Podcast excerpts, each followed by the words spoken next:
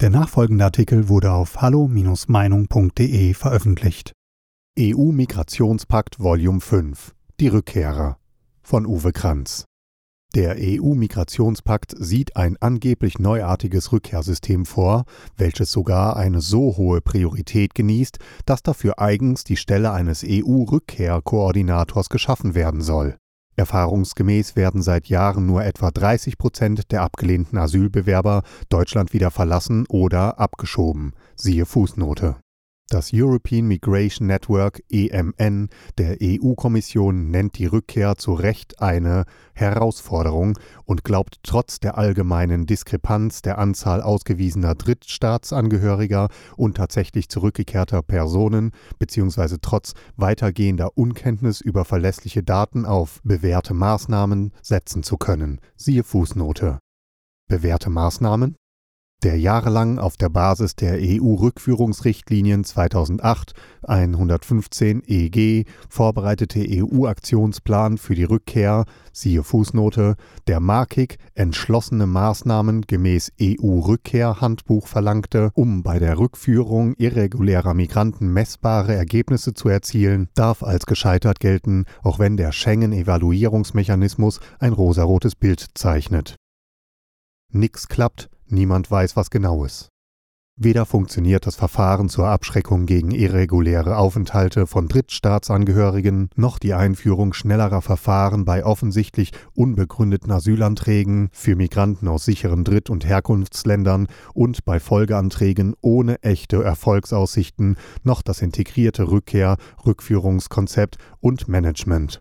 Ein Millionenheer abgelehnter Asylbewerber, Beschwerdeführer und Kläger in allen möglichen Instanzen und untergetauchter irregulärer Migranten wartet in der EU immer noch nur darauf, dass ihre Duldungsbescheide endlich in ein Bleiberecht umgewandelt werden, dass mit einer Scheinehe Fakten geschaffen werden oder dass gar eine EU-Staatsbürgerschaft, siehe Fußnote, erworben werden kann, natürlich mit garantiertem, ebenso millionenfachem Familiennachzug verstärkte Rückkehrförderung statt Forderung. Wie naiv muss man sein?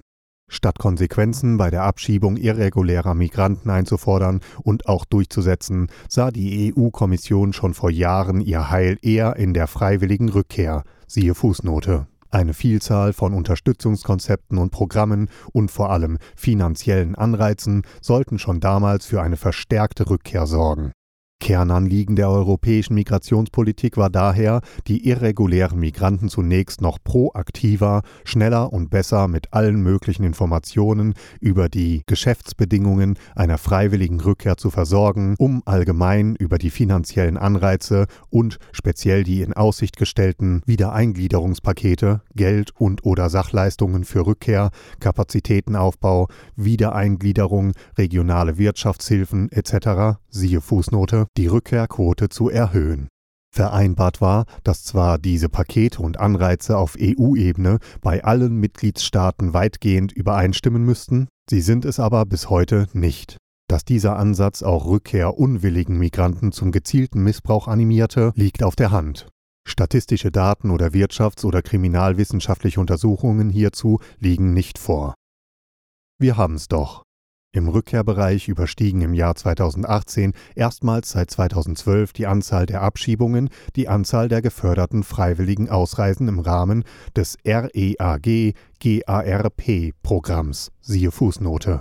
Man könnte das auch negativ konnotieren, nämlich, dass die Strahl- und Wirkkraft gesponserter Rückführungen nachließ. Warum sollten sie auch zurückkehren? Nach all den Mühen, die afghanische, syrische und afrikanische Flüchtende auf sich genommen hatten, sollen sie nun freiwillig aus dem gelobten Land in das Land zurückkehren, aus dem sie geflohen waren?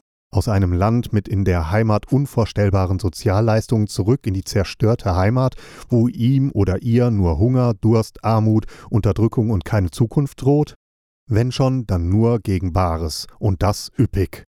2016 gab die Bundesrepublik Deutschland zwar 22 Millionen Euro für die Versorgung von Flüchtlingen aus, siehe Fußnote, Investitionen des Staates, Alphabetisierungs- und Sprachkurse, Schulen, Ausbildung, Arbeit, Qualifizierung, Unterkünfte, Wohnungsbau können zwar Deutschland in Zukunft angesichts seiner demografischen Entwicklung auch wirtschaftlich nutzen, sind aber nur dann gut investiert, wenn es sich um echte Asylanten und Flüchtlinge mit Bleiberechten handelt. Für die Masse, die ausreisepflichtigen Migranten, ist es eher ein Verlustgeschäft. Nach Angaben des UN-Flüchtlingshilfswerks UNHCR stand Deutschland Ende 2019 auf Platz zwei der Länder, die weltweit meisten Asylsuchenden aufgenommen haben, nach der Türkei. Siehe Fußnote.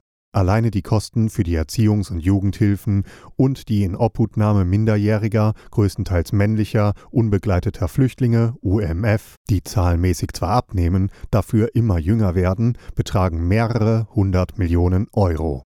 Darunter fallen die Unterbringungs- und Betreuungskosten für UMF und junge volljährige UMF, Wohngruppen und betreutes Wohnen, am stärksten ins Gewicht, gefolgt von den Kosten für Pflegefamilien, Erziehungsbeistandschaften, Inobhutnahmen von Vormundschaftskosten, Erstattungen für begleitende Maßnahmen wie Krankenhilfe, Fahrtkosten oder Dolmetscherkosten werden nur in einem Bundesland erfasst. Trotz der deutschlandweit höchst unzugänglichen Kostenerfassung muss man davon ausgehen, dass ein UMF Kosten in Höhe von über 50.000 Euro pro Jahr verursacht. Erstaunlich ist daher, dass Deutschland zu den fast 50 Prozent der EU-Staaten gehört, die keinen Gebrauch vom EU-Fonds for Asylum, Migration and Integration AMIF machten, um zum Beispiel spezielle Programme für den Schutz und die Integration unbegleiteter minderjähriger Flüchtlinge UMF, siehe Fußnote, oder Familien mit Kindern zu finanzieren. Auch bei der Datenerfassung zu den verschiedenen Kategorien von Minderjährigen, den Begleitstatus, das Alter, die Nationalität, das Geschlecht der vermissten Fälle, der Untergetauchten und Gesuchten unter anderem, hält sich Deutschland vornehm zurück. Nur fünf EU-Staaten haben ein zentrales Erfassungssystem für UMF, siehe Fußnote. Hier ist insgesamt noch viel Luft nach oben, Qualitätsmanagement sieht jedenfalls anders aus. Wirtschaftliche Folgen in Herkunftsländern die Covid-19-Pandemie hatte und hat übrigens nicht nur einen enormen disruptiven Einfluss auf das Migrationsgeschehen selbst im Sinne von wenigen Einreisen mehr Ausreisen, sondern auch bedeutsame migrationswirtschaftliche Folgen für die Herkunftsländer.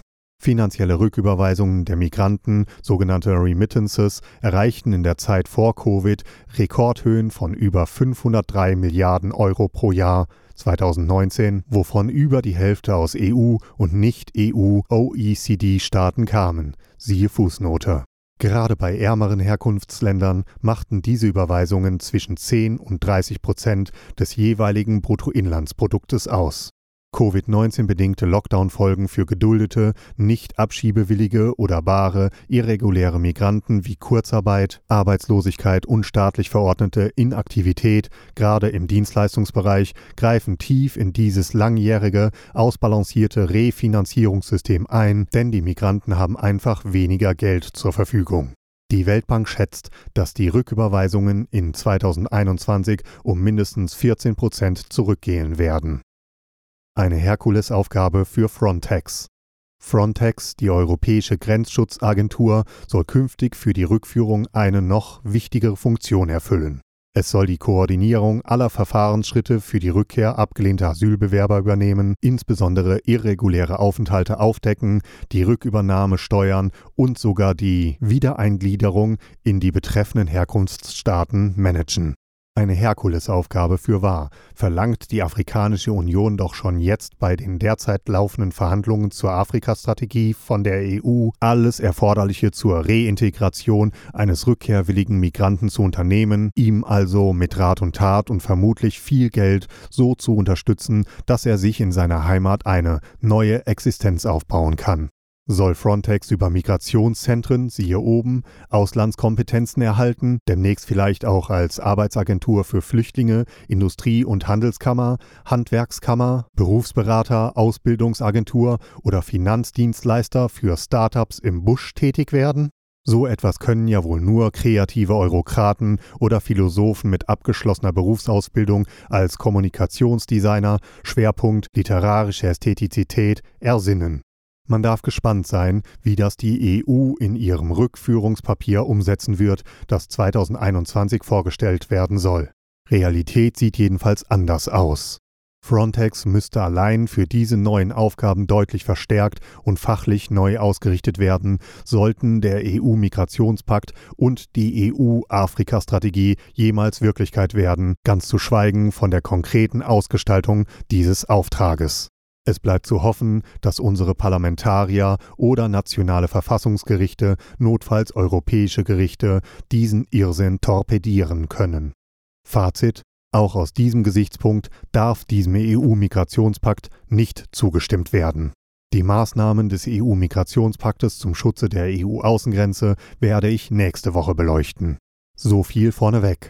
Die bereits im April 2019 im Rahmen der Verordnungen über die europäischen Grenz- und Küstenwache, siehe Fußnote, ohnehin verabschiedete Verstärkung von Frontex unter anderem um eine ständige Reservetruppe von 10.000 Mann bis 2027 und eigene Ausrüstung für Fälle wie 2015 soll nach dem EU-Migrationspakt schon auf Januar 2021 vorgezogen werden.